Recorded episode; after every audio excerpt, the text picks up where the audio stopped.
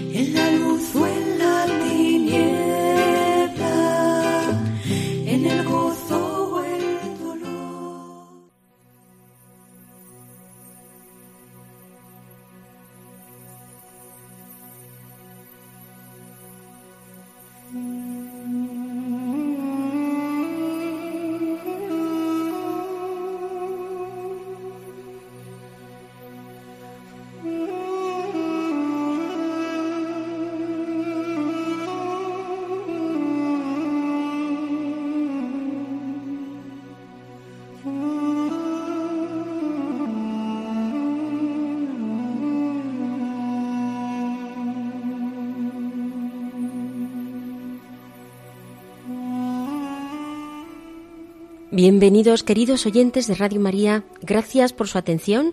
Estamos en los estudios de Radio María, Marisa López Sánchez. Además, desde Burgos nos acompaña el padre Carlos Reyes Tremera. El padre Carlos es salesiano y está en la parroquia el del hermano Rafael en Burgos. ¿Y quién les habla? Inmaculada Moreno. Gracias por su atención. Esperamos de veras que este programa sea de su agrado.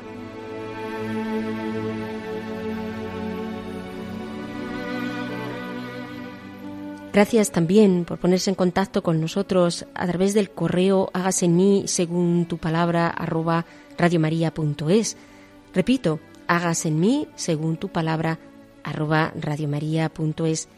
Gracias por sus correos y ya saben que pueden seguir enviando sus dudas o sus comentarios si así lo desean. Claves para leer la Biblia.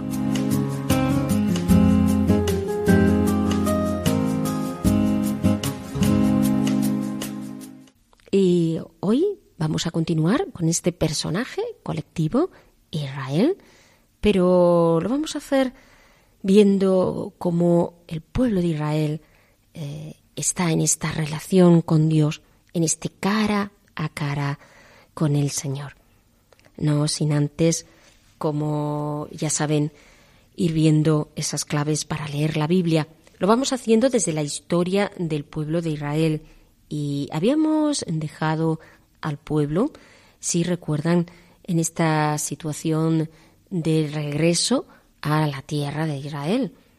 Esdras y Nehemías son los dos protagonistas de esta vuelta a la tierra de Israel. Esdras y Nehemías que nos permiten eh, intuir en los libros que llevan su nombre un periodo de dificultades, tanto en el plano político-social como en el plano religioso. El profeta Malaquías que está compuesto probablemente en este mismo periodo, pues habla de grandes defectos en el comportamiento de los sacerdotes, prevaricaciones en el campo moral, expresando al mismo tiempo pues la espera de un cambio radical, o sea, se ven envueltos en todos estos estos pecados y desean de nuevo pues este cambio que haga volver al pueblo a, a ese amor primero. Por tanto, encontramos una situación internacional nada fácil. El libro de Nehemías nos presenta a este personaje como un judío, un hombre de corte. Estaba en la corte del rey Artajerjes, que recibe de Jerusalén pues, un mensaje referente a graves dificultades que se están encontrando por parte de los desterrados, que un siglo antes habían vuelto a la patria después del edicto de Ciro. Dice Nehemías en el capítulo 1, versículo 3. Me respondieron, los restos del cautiverio que han quedado allí en la provincia se encuentran con gran estrechez y confusión. En cuanto a la muralla de Jerusalén, está llena de brechas y sus puertas incendiadas. En fin, esta situación que expresa Nehemías es eh, bastante drástica. Judea es una, eh, una provincia que debía de gozar de una cierta autonomía respecto a otras zonas del imperio persa.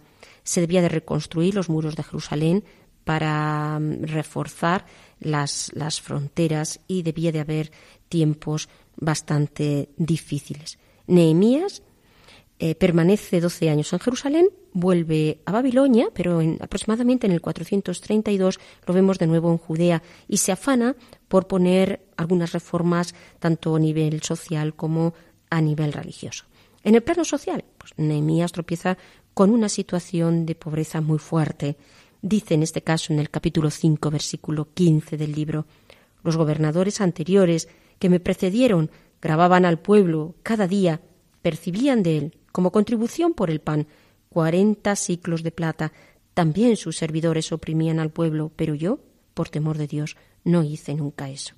Es decir, excesiva fiscalización, dificultades económicas en las que se hallaban los desterrados, les obligaban a vender sus posesiones e incluso a sus hijos como esclavos. Nos dice también en Nehemías, en el capítulo 5, los versículos del 1 al 5.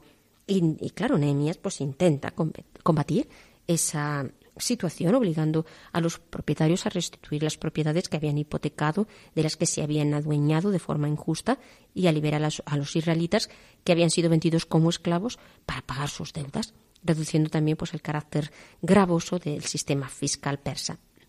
A nivel religioso, Nehemías intenta restaurar el sacerdocio y se opone a aquellos sacerdotes y levitas que evidentemente abusaban o se desinteresaban del ministerio. Esto hace que el mismo Malaquías entre con este tema para volver a restaurar lo que es un sacerdocio que sea fiel, fiel a Dios. Nehemías lucha por el respeto de la observancia de la ley del sábado también y prohíbe incluso los matrimonios mixtos, es decir, con mujeres paganas, porque el problema venía que las mujeres pues entraban entonces los ídolos y, no se era fiel a, a Yahvé y a este monoteísmo. Esto por una parte es Nehemías. También tenemos a Esdras. El periodo que va desde la segunda misión de Nehemías hasta la de Esdras em, no nos es del todo desconocido. Esdras representa su quehacer en el libro que lleva su mismo nombre. Era un sacerdote experto en la ley de Moisés. Nos dice Esdras eh, 7.6 que habría ido a Jerusalén aproximadamente en el 398 a.C. y a la cabeza de ese nuevo grupo de desterrados como una especie de encargado del rey para los asuntos religiosos, Esdra toma algunos elementos de la obra de Nehemías, tales como las leyes relativas al culto y la prohibición de los matrimonios mixtos. Este problema debía de ser muy agudo, ¿no? Las prescripciones de Esdras son muy radicales y van en el sentido de una separación total de los extranjeros. Pero hay una preocupación en este orden religioso y es una preocupación que, ya va y que lo tenemos presente ya desde el libro del Deuteronomio. Sobre todo volvemos una otra vez al tema de la observancia de la ley, porque el aspecto más importante de la misión de Esdras es, sin duda, el hecho de que la Torá, es decir, la ley, se convierte en la ley del, Estado. Esto mm, significa que hay esa identificación de la ley israelita, que es considerada igual a la, ley a la ley persa, pero está quitando entonces el verdadero sentido que tiene eh, la ley judía. De aquí que sabemos que los reyes persas frecuentemente pues se interesaban por las legislaciones de carácter local hasta eh, llegar a entrar en los detalles de, de culto.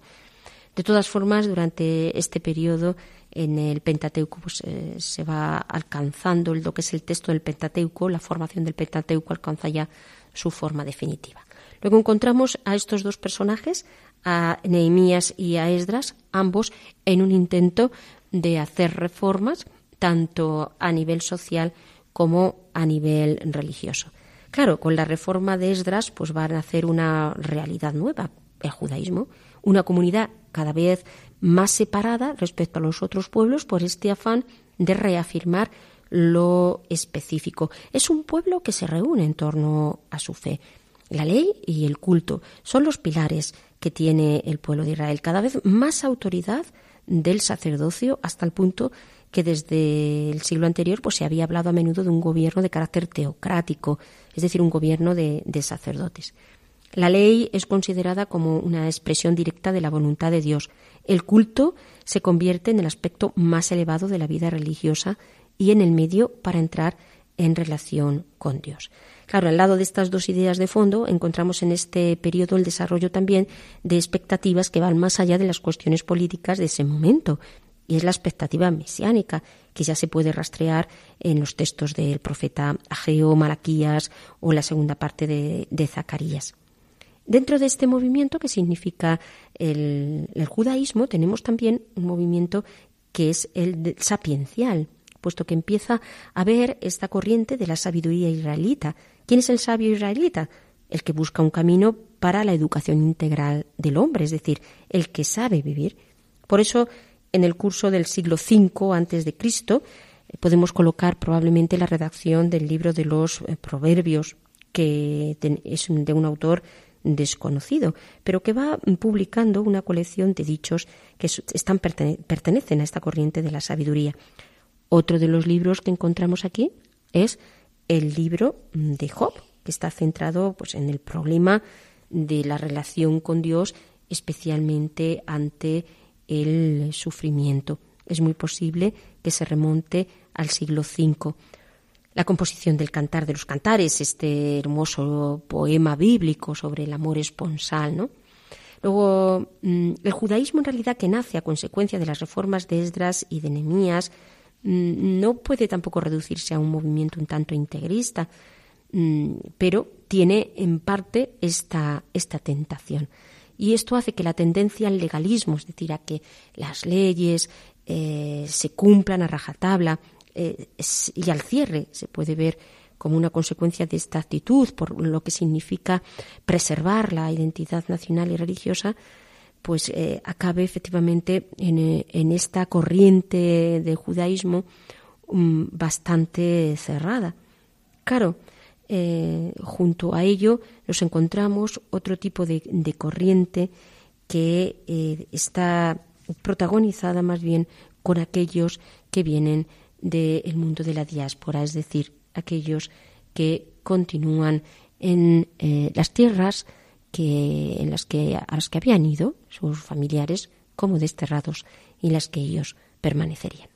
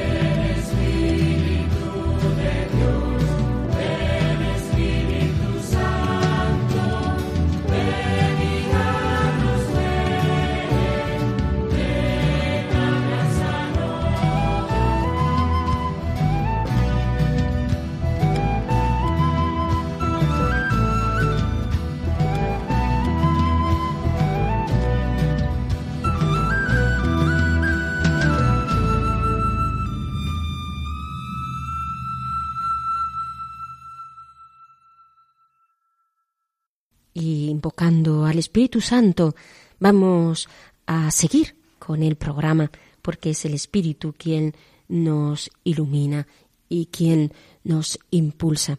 Lo vamos a hacer hoy eh, leyendo el texto bíblico de Éxodo 16 y 17. Escuchamos. La comunidad de Israel llegó al desierto el día 15 del segundo mes después de la salida de Egipto.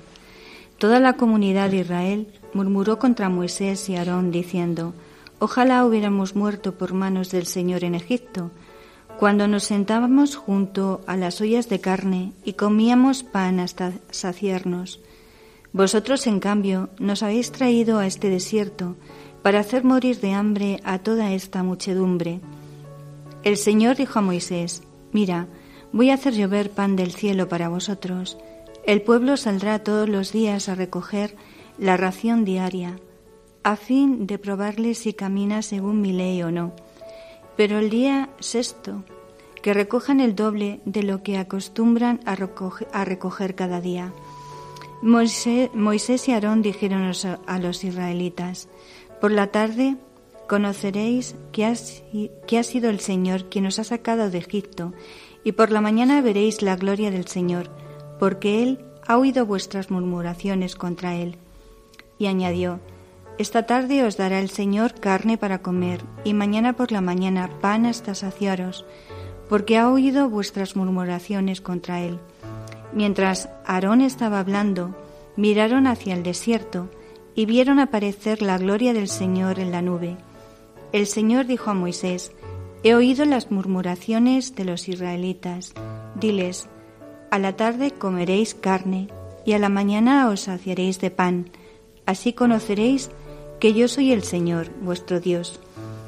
Por la tarde salieron tantas codornices que cubrieron el campamento, y por la mañana había en torno a él una capa de rocío.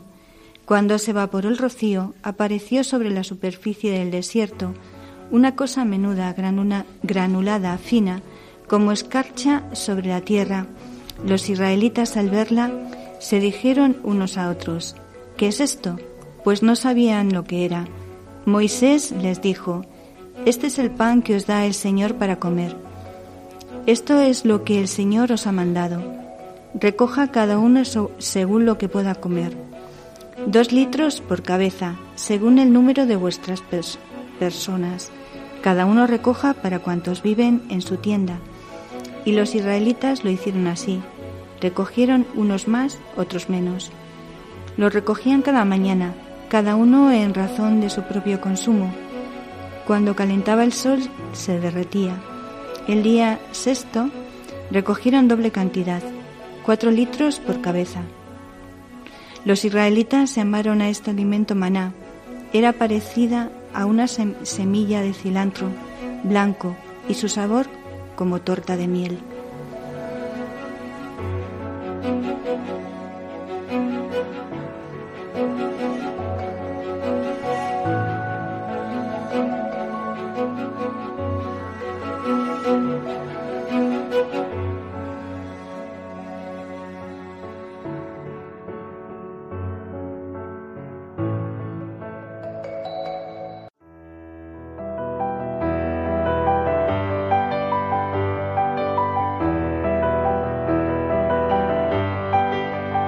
Dios al encuentro del hombre.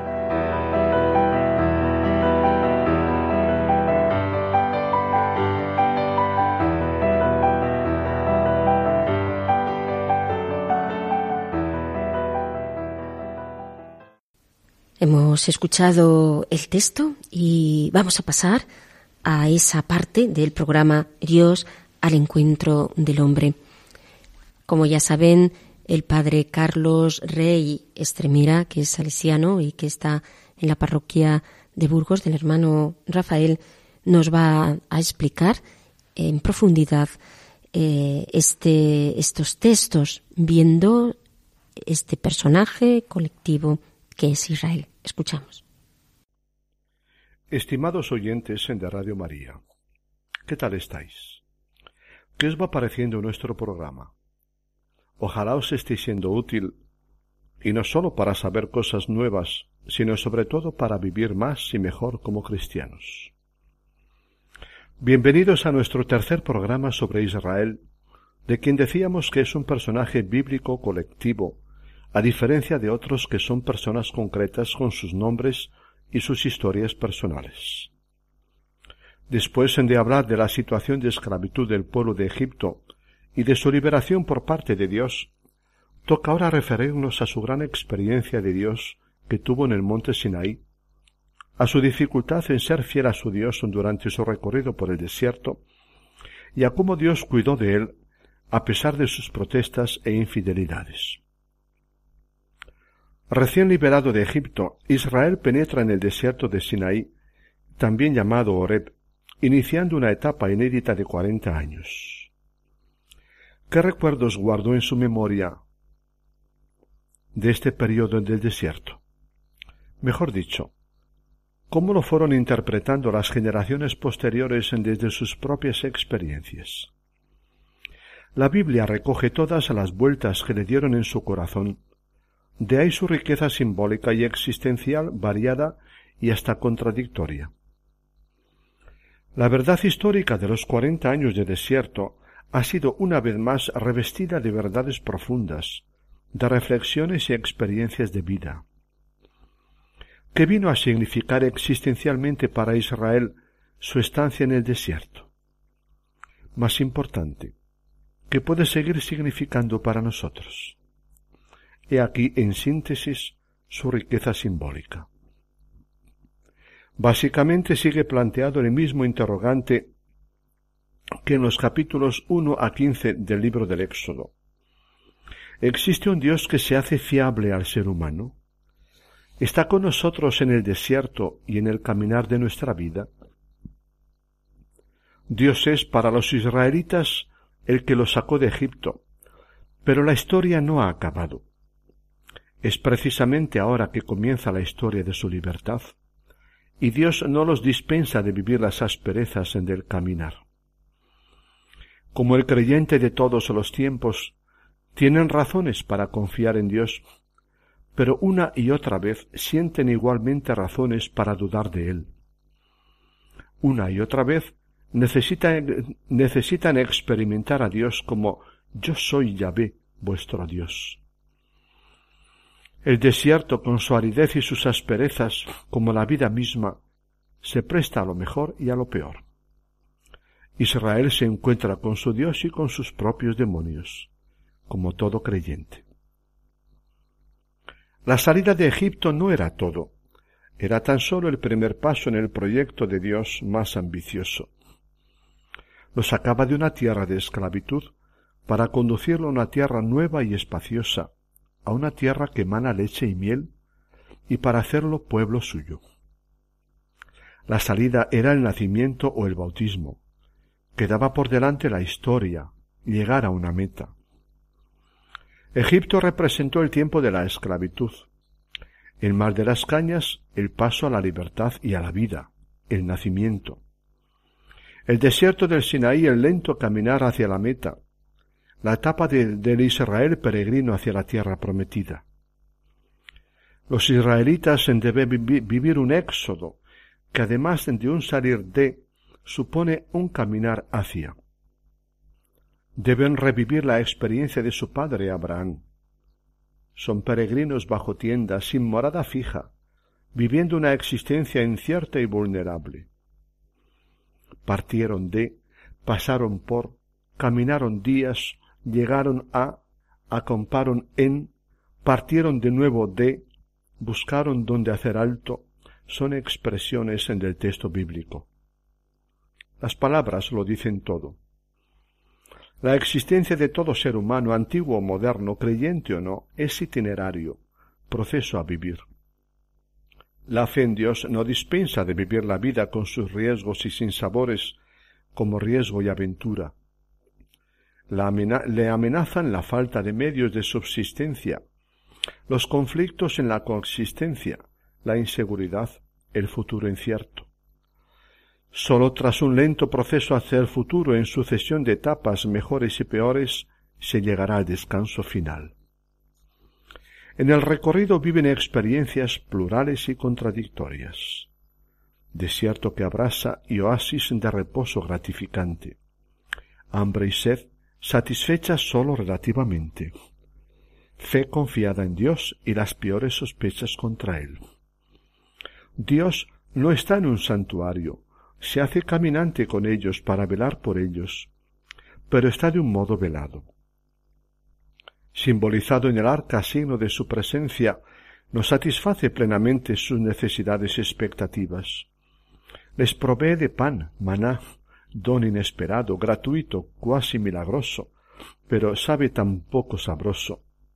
Les surte de carne, codornices, pero es comida de pocos días. Los protege y cuida de ellos contra sus enemigos, pero sin dispensarlos de experimentar su amenaza. El Dios que los sacó de Egipto sigue con ellos, pero el símbolo de su presencia no pasa de ser una nube inasible y huidiza, que representa a un Dios al mismo tiempo manifiesto y escondido, visible e invisible. Dios es el que está con Israel, el que te sana, el que le dirige su palabra, el que le perdona a pesar de todo, pero es también el celoso que no le deja pasar una, precisamente porque lo ama. ¿Hay amor de verdad que no sea celoso? Los israelitas estarán lejos en detener la fe confiada de su antepasado Abraham, como también nos acontece a los humanos. Acosados por la realidad adversa del presente, somos incapaces de ver lo bueno que hemos recibido y disfrutado en el pasado, y acusamos de ello tanto a Dios como a sus hombres de bien. Ojalá el Señor nos hubiera hecho morir en el país de Egipto cuando nos sentábamos junto a la olla de carne y comíamos pan hasta hartarnos, protesta el pueblo. Nos habéis traído a este desierto para matarnos de hambre. Mejor nos iba en Egipto. ¿Por qué salimos de Egipto? La salida de Egipto significaba liberación de la esclavitud más aún, liberación de todo poder esclavizante, sea cual sea. Pero no era aún toda la libertad. Era experiencia aún limitada. Continuaban con sus miedos, incertidumbres, peligros. Era libertad necesitada de maduración en la travesía del desierto. En los aprietos del mismo, en la necesidad de hacer opciones, en el penoso caminar espejo de la maduración en la libertad que necesita todo hombre y mujer a lo largo de un no fácil proceso.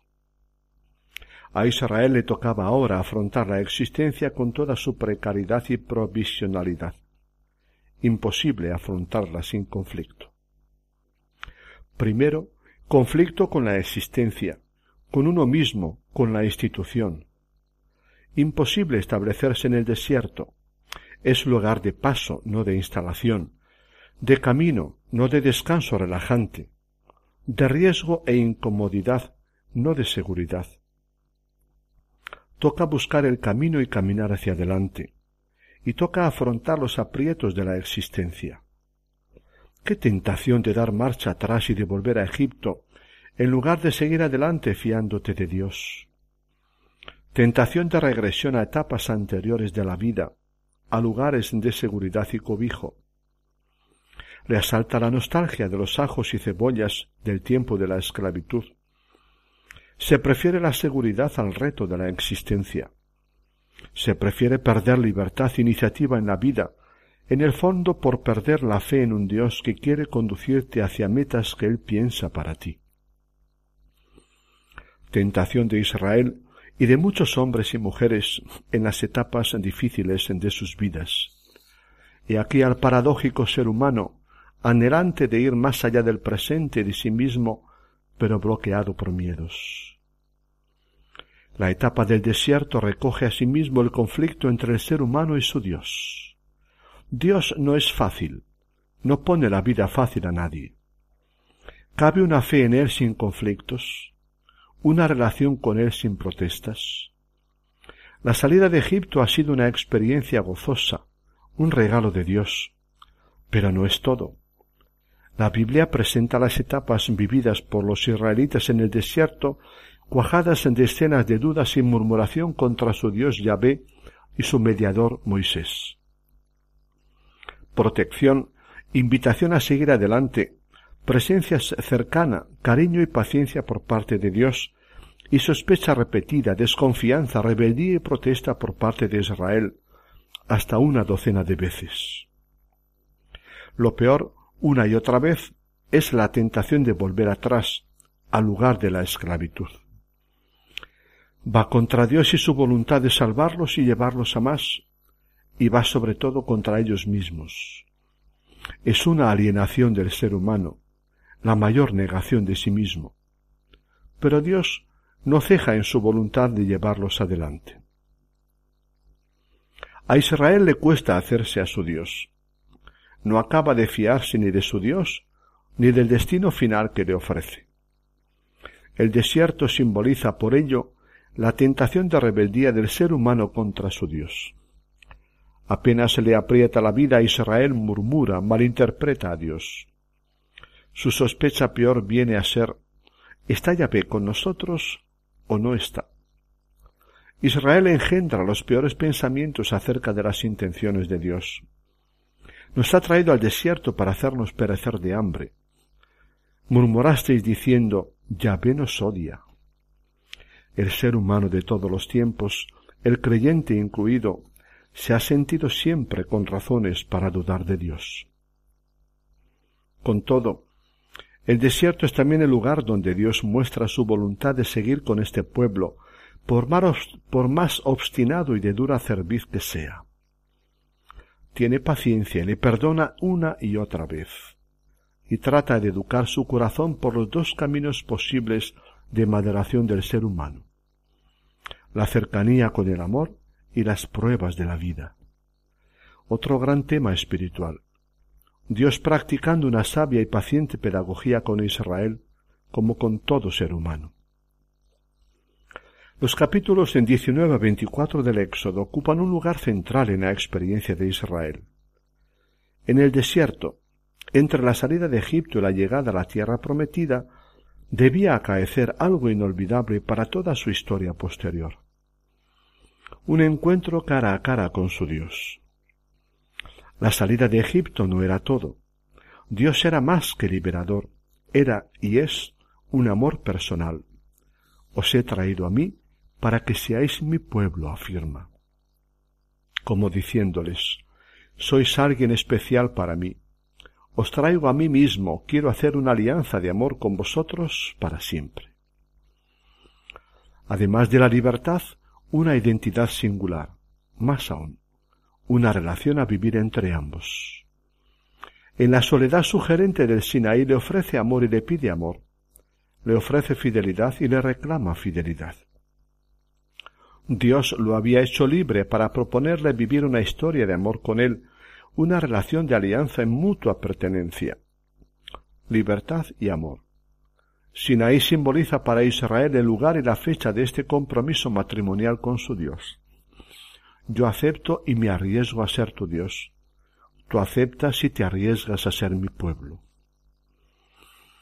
Si al sacarle de Egipto Dios se había manifestado como poder en el que podía confiar, ahora se le revelaba como amor que reclama amor fiel. Dios lo había sacado de Egipto en el fondo para hacerlo esposa suya, dirán más tarde los profetas, comenzando por Oseas, en una imagen enormemente sugestiva. Como Israel en el desierto, todo hombre y toda mujer descubren su incurable capacidad de sospechar de Dios y de rebelarse contra Él. Pero descubren también su vocación última a vivir nada menos que una historia de amor con Él.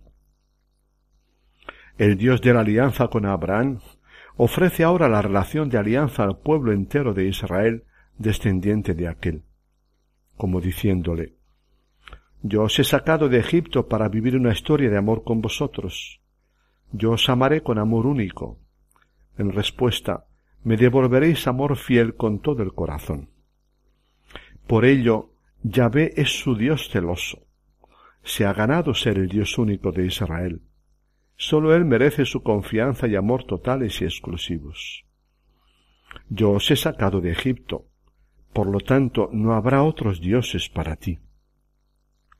Amarás al Señor tu Dios con todo tu corazón, con toda tu alma, con toda tu vida. escuchar la palabra de su Dios Yahvé, guardarla es su programa de vida.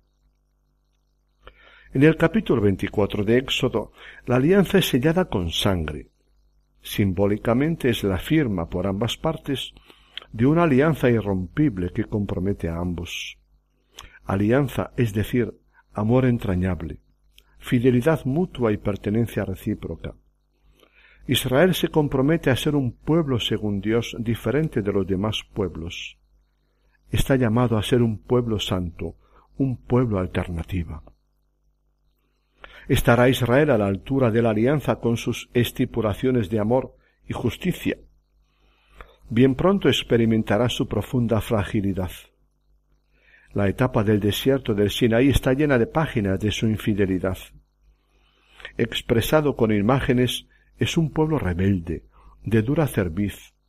Su mayor pecado será desfigurar a Yahvé bajo la imagen de un becerro de oro, concebirlo como ídolo, un Dios de oro manejable, un Dios a su gusto y medida. Permanente tentación y pecado de Israel a lo largo de toda su historia. Prototipo del hombre y mujer religiosos de todos los tiempos.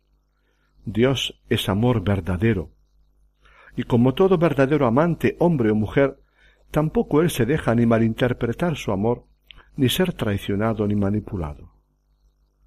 Moisés debe interceder a su favor ante Dios, que perdone y renueva una y otra vez su alianza con su pueblo. Su historia secular será la de un constante adulterio contra su Dios para irse detrás de otros dioses pseudoamantes o la de un hijo rebelde a su padre. Se lo reprocharán con vigor los profetas siglos más tarde. La Biblia usa sugestivas imágenes para definir la relación entre Yahvé y, e Israel. Dios hace de padre y madre con su hijo Israel, de pastor solícito con sus ovejas, de águila protectora que revolotea sobre sus polluelos y los lleva sobre sus alas, de rey que salva a los oprimidos. La imagen simbólicamente más expresiva es la de Yahvé esposo que ama loca, tierna y celosamente a su esposa Israel.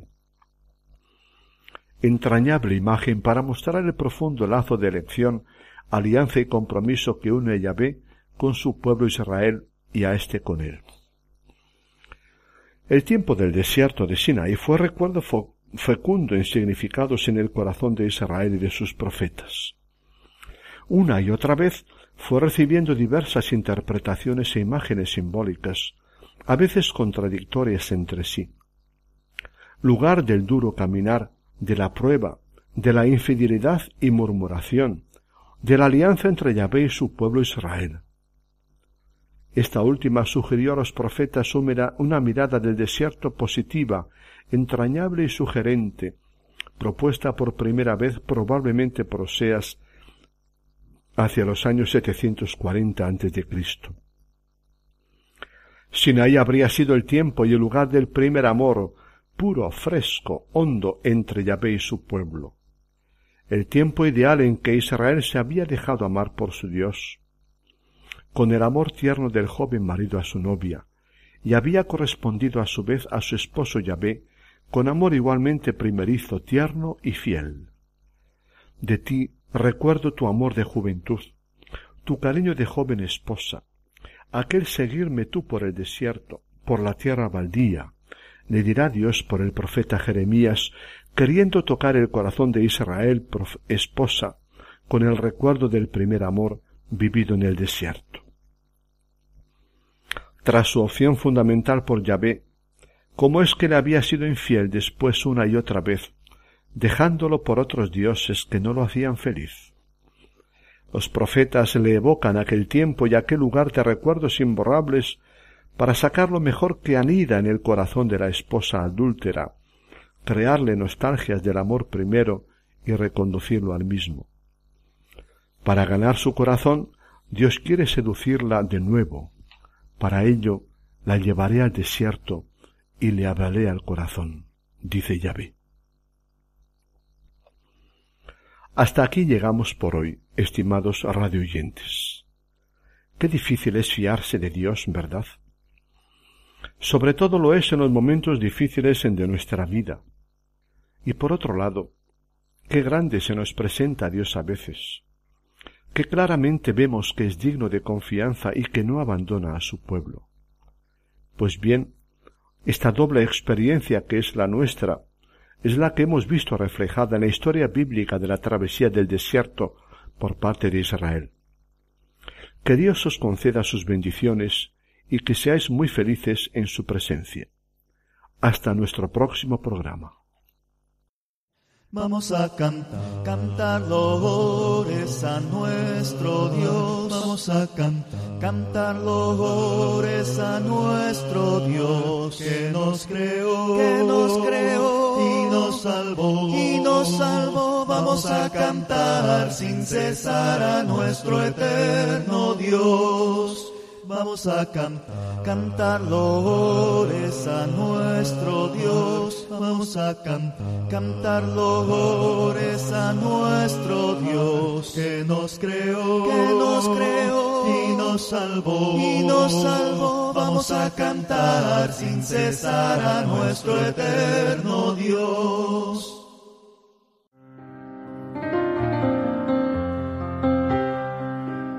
Rincón Bíblico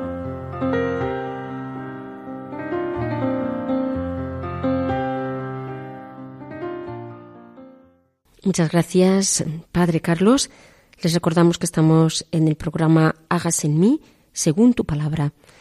Y les recordamos eh, también que estamos hablando de Israel como personaje y hoy, en concreto, viendo la relación que Dios establece con su pueblo, una relación siempre fundamentada en el amor. Vamos a pasar hoy al rincón bíblico que de desierto me parece que va la cosa, ¿no, Marisa? Como... De desierto va la cosa. Y sobre todo porque a veces estamos, eh, bueno, no nos suenan a lo mejor mucho los padres del desierto y si nos suenan tampoco sabemos muy bien quién son. Entonces es una pequeña pincelada, una pequeña reseña también para, bueno, pues para informarnos un poquito. Eh, a finales del siglo III, un cristiano de nombre Pablo que vivía en la ciudad de Tebas, Egipto, se vio obligado a huir al desierto durante la persecución del emperador romano Decio. Allí vivió en una cueva a la espera de que terminara la persecución. Mientras tanto, Pablo descubrió que disfrutaba de la soledad y la libertad para ayunar y rezar. Abrazó la vida en el desierto y vivió en esa cueva durante muchos más décadas como ermitaño, dedicado a la adoración de Dios. Cerca del final de la vida de San Pablo, otro hombre en Egipto, Antonio, recibió inspiración del Evangelio para renunciar a sus posesiones y servir únicamente a Dios. Su experiencia se relata en el famoso libro de la vida de Antonio, escrito por San Atanasio. El libro cuenta cómo un día durante la misa leía el Evangelio y Antonio escuchó al Señor diciendo al hombre rico, Si quieres ser perfecto, le dijo Jesús, Ve, vende todo lo que tienes y dalo a los pobres. Así tendrás un tesoro en el cielo. Después ven y sígueme. Antonio creyó que las palabras iban dirigidas directamente él, a él, así que inmediatamente, después de misa, vendió todas sus posesiones y trató de cumplir con la voluntad de Dios. Por entonces Antonio oyó hablar sobre Pablo el ermitaño y fue a visitarle en su retiro de las montañas. Antonio quedó inspirado por su modelo de vida y se convenció de que Dios también le llamaba a convertirse en un eremita en la naturaleza. Antonio dedicó el resto de su vida a ayunar y a orar, a vivir una vida de pobreza por la gloria de Dios. Su santidad se hizo famosa y durante la persecución de Diocleciano los cristianos se vieron atraídos al desierto como forma de escapar del mundo, vivir una vida cristiana privada. La vida y la sabiduría de Antonio inspiraron a muchos hombres y mujeres a renunciar a sus ambiciones terrenales y vivir en soledad venerando a Dios. Los monasterios se fueron desarrollando con el tiempo y se extendieron por Egipto.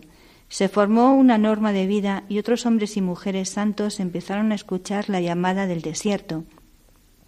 Entre los primeros santos que desarrollaron este modo de vida son considerados por parte de los padres del desierto están San Pacomio, San Menas, San Basilio de Cesarea, San Macario de Egipto y San Moisés el etíope. Entre los que fueron notablemente influenciados por este primer ascetismo están San Atanasio de Alejandría, San Juan Crisóstomo, San Hilarión y San Juan Casiano. Más tarde San Benito desarrolló su propia regla monástica basada en los escritos de estos antiguos padres del desierto. Como resultado, las órdenes religiosas modernas pueden trazar su ascendencia espiritual hasta llegar a Egipto. San Juan Casiano fue uno de los responsables de traer a Europa la sabiduría de los padres del desierto, y fue entonces cuando su influencia llegó a alcanzar tierras irlandesas. En este momento, precisamente, se desarrolló la propia versión irlandesa del ascetismo, basada esencialmente en los escritos de Casiano y el ejemplo de San Antonio. Aunque puede que la mayoría de los católicos no estén familiarizados con los escritos de los padres del desierto, su influencia puede sentirse en todo el mundo. Nos llaman a una forma radical de vida al cristianismo que influye el ayuno, penitencia y silencio. En un mundo lleno de tentaciones terrenales y repleto de ruidos, los padres del desierto son un faro de luz que nos llaman a vivir de una manera diferente. Aunque nuestra vocación no sea renunciar a todas nuestras posesiones y vivir en el desierto, los padres del desierto nos desafían a hacer nuestros propios sacrificios diarios, a vivir de manera más sencilla y dedicar tiempo cada día a la oración y el silencio. Nos has hecho una buena reseña de los padres del desierto, que a veces tenemos ahí tantos tesoros en la iglesia que no que nos explotamos en el sentido de que o no lo sabemos mm. o, como que no lo tenemos muy en cuenta o efectivamente o son desconocidos, ¿no? Aquí hay muchas cosas que, que, destacan de estos hombres. En primer lugar, su fuerte ascetismo, que yo creo que es algo que se nos olvida. Es una palabra que has repetido, Marisa, a lo largo de, de pues esta reseña sobre los padres del desierto, ¿no? lo que significa el ascetismo en la vida cristiana. Como estamos metidos en este mundo pues de tantas comodidades que, que, nos absorbe y de cuerpecito no lo pasen mal a ser posible, pues eh, se nos olvida esta, esta dimensión tan importante en el cristianismo mm. como es el ascetismo. Es decir, lo que significa el sacrificio, lo que significa no solo el sacrificio, sino eh, pues esta lucha frente al mal, frente al mundo, frente a la carne, frente efectivamente, y que esto pues, pues pasa por, por vivir en pobreza, por vivir en, en, en, esta situación que voluntariamente uno elige para, para encontrarse con Dios, para buscar a Dios, para encontrarse eh, con el Señor. Bueno, es una vocación, pero eh, en este caso, pero no quiero decir que esto no haya que integrarlo como un elemento en, nuestra en nuestra vida de en nuestra vida cristiana, efectivamente. Y también en, este momento de, de, nuestra historia y nuestro tiempo. También ellos hablan de, del silencio. En este mundo que tenemos tan ruidoso, siempre ruidos por todas partes, que que no dejamos tampoco tiempo al silencio, porque a veces si dejamos tiempo al silencio pensamos, y eso no nos gusta mucho. Entonces siempre ruido, ruido, ruido, ruido, ruido. Eh, lo importante de, ese silencio eh, interior y de ese silencio para, para escuchar a Dios, de esos eh, tiempos que hay que dedicar. Por eso muchas veces cuando hacemos retiro, o cada persona puede hacer retiro y se va a un, a un monasterio, pues de religiosos o mm, cisterciense, benedictinos, benedictinos, cualquiera que pueda ser, ¿no? Ese, ese recogimiento y ese silencio que tú encuentras al entrar allí, eh, lo importante que es para la vida cristiana, ¿no? Eh, para dejar escuchar a Dios, ¿no? Es muy especial, además que se, transmite de cuando, pues eso, efectivamente vas a uno de estos lugares, compartes con ellos las vísperas o mm. laudes, como te entras como una paz tan grande, ¿no? Y en una, en esa dimensión de lo espiritual. Yo creo que lo que nos pasa, ¿cómo se va a encontrar el hombre de hoy con Dios si no le abre espacio, no le... Dios está ahí, pero mm. si tú no buscas y no haces vacío en tantas cosas, pues no le puedes gustar. No gustamos de Dios en gran parte por esto, ¿no? Porque no mm. hacemos vacío en nuestro interior para poder descubrir a, Dios. silencios y, ese Dios que más grande que Él, como para hacer vacío de otras cosas. Entonces no tenemos esta experiencia de ascetismo, no tenemos esta dinámica tampoco en nuestra vida cristiana Y, y esto pues nos hace perder lo más valioso que es que es eh, el encuentro con Dios mismo, Mm. en una profundidad grande, en una profundidad grande, porque algunas de las expresiones que a lo mejor tenían estos padres de la iglesia, pues decimos, bueno, estaban un poquito locos algunos, pero no es así, ¿no? Por, porque es por esta manera tan radical de llevar el ascetismo vivir su vida así con Dios. Sí, efectivamente llevarlo hasta y, y eh, hay también que tener en cuenta que surge precisamente todo este movimiento más monacal mm, cuando eh, ya no son perseguidos no hay persecución y al no haber persecución no hay esa tensión de vida eterna no hay esa tensión mm, de radicalidad de vida cristiana. Y esto es lo que hace que muchas almas con deseo de Dios y sed de Dios pues se pongan en esta dinámica de los votos evangélicos y de y de, y de vivir aquí en, en, en este ascetismo, en este encuentro más directo con el Señor. Claro, yo creo que a veces eh, pues tenemos ese desconocimiento que, que no sabemos quién son. Porque realmente, bueno, pues a mí eh, me sonaba mucho más a San Antonio, ¿no? Porque muchas veces has oído su testimonio cuando entra a la iglesia y lo deja todo, se va al desierto y bueno, pues eh, él así de oídas, pues te suena, ¿no? Pero a veces, eh, como tú dices, eh, hay un desconocimiento de toda, de todo el tesoro, de todos los eh, santos y de todo lo que hay en la iglesia para poderlo conocer y también para poder vivirlo. O sea, hay cosas que no pasan no pasan de moda, como se suele decir, ¿no?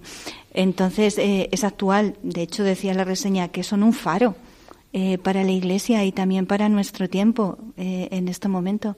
Entonces, pues también es bueno eh, el poder eh, descubrirlos. Eh, no hace falta que nos metamos ahí a estudiar mucho. Quien quiera hacerlo que lo haga, bendito sea Dios. Pero sí, a lo mejor eh, buscar eh, pues esas reseñas eh, por ver cómo, cómo han vivido y cómo y qué me dicen a mí en este momento eh, de mi vida, ¿no? Entonces yo creo que, que, que es un tesoro que, como tú has dicho antes, podemos tenerle que está al alcance de nuestra mano. Aquí está, ¿no? En la rica tradición de la Iglesia de la que a veces nos olvidamos. Mm, Vamos ahí está. buscando por ahí y se nos olvida ir a las, a las, A las fuentes, fuentes. Sí, a las sí. fuentes primeras para beber de esas, de esas fuentes. Y, y claro, donde encontramos, donde pasamos a saborear a Dios, a gustar de Dios, como lo hicieron estas personas, que en esta dimensión ascética, en el fondo lo que les llevaba es a una honda contemplación, a una honda oración y a gustar de Dios, como decían los, los, eh, los, de, los de Israel, ¿no? Eh, como decía Israel en el, en el desierto. Y bueno, y, y ahora, eh, ¿esto qué es este pan sin cuerpo? ¿O ¿Qué son las codornices? ¿Qué Claro. es esto? Pues vámonos a los ajos y a las cebollas, Claro, que eh, ya estamos más. acostumbrados y son Sí, más fuertes y sí, esto no sí. Mm. hay manera de saborear, ¿no? Entonces no, nos, no sabemos saborear a Dios tampoco, ¿no? Tenemos atrofiado lo que significa la dimensión espiritual y entonces no mm, tenemos esta atrofia que, que no, mm, no podemos gozar de Dios por, por esto. Sí, o en cuanto nos sacan de nuestras cosas y nos quieren llevar a ese desierto que no sabemos, que no controlamos, Pues pues, no queremos. queremos volver a lo, a lo demás, ¿no? Y, y a lo mejor es que Dios nos quiere hacer crecer y entrar en, pues, eh, en una vía que, bueno, pues a lo mejor no es tan gustosa a nuestro paladar, pero que al crecimiento sí que vamos a, crecer y al final terminaremos gustando de lo que el Señor nos ofrece. Eh, pero bueno, eh, muchas veces es, es esa mm, comodidad por nuestra parte y no saltar a ese vacío para, para entrar en, en ese desierto, en ese plan de Dios que tiene para cada uno de nosotros. Muy bien, queridos oyentes, pues eh, les invitamos a que entren así en este plan de Dios, en este gustar de Dios, en ese no quedarse en los ajos y las cebollas de Egipto, sino entrar en este gustar el maná, el pan de el cielo, porque el Señor nos seduce y nos lleva al desierto. Por eso yo la seduciré, la llevaré al desierto y la hablaré al corazón. Le entrego allí sus viñedos y hago del valle de Acor una puerta de esperanza. Allí responderá como en los días de su juventud, como el día de su salida de Egipto. Aquel día, oráculo del Señor, me llamarás esposo mío, y ya no me llamarás mi amo. Apartaré de su boca los nombres de los Baales, y no serán ya recordados por su nombre. Aquel día haré una alianza en su favor con las bestias del campo, con las aves del cielo y los reptiles del suelo. Quebraré arco y espada y eliminaré la guerra del país y haré que duerman seguros. Me desposaré contigo para siempre, me desposaré contigo en justicia y en derecho, en misericordia y en ternura. Me desposaré contigo en fidelidad y conocerás al Señor. Llévanos, Señor, al desierto, para que podamos encontrarnos contigo, con Cristo, esposo, esposo de nuestra alma, esposo de nuestra vida y de todo nuestro ser. Señor Jesús, que podamos entrar en esta intimidad. Llévanos a una vida cristiana vivida en profundidad, donde podamos gustar de ti, ser contigo otros Cristos en el mundo. Amén. Queridos oyentes, pues con estas palabras del profeta Oseas, palabras que el Señor quiere también que se cumplan en cada uno de nosotros, porque Él nos ha llamado a esta intimidad, a este vivir con Él para siempre. Nos despedimos y les recordamos que tienen una cita con nosotros en el programa Hágase en mí según tu palabra. No lo olviden. Hasta el próximo encuentro.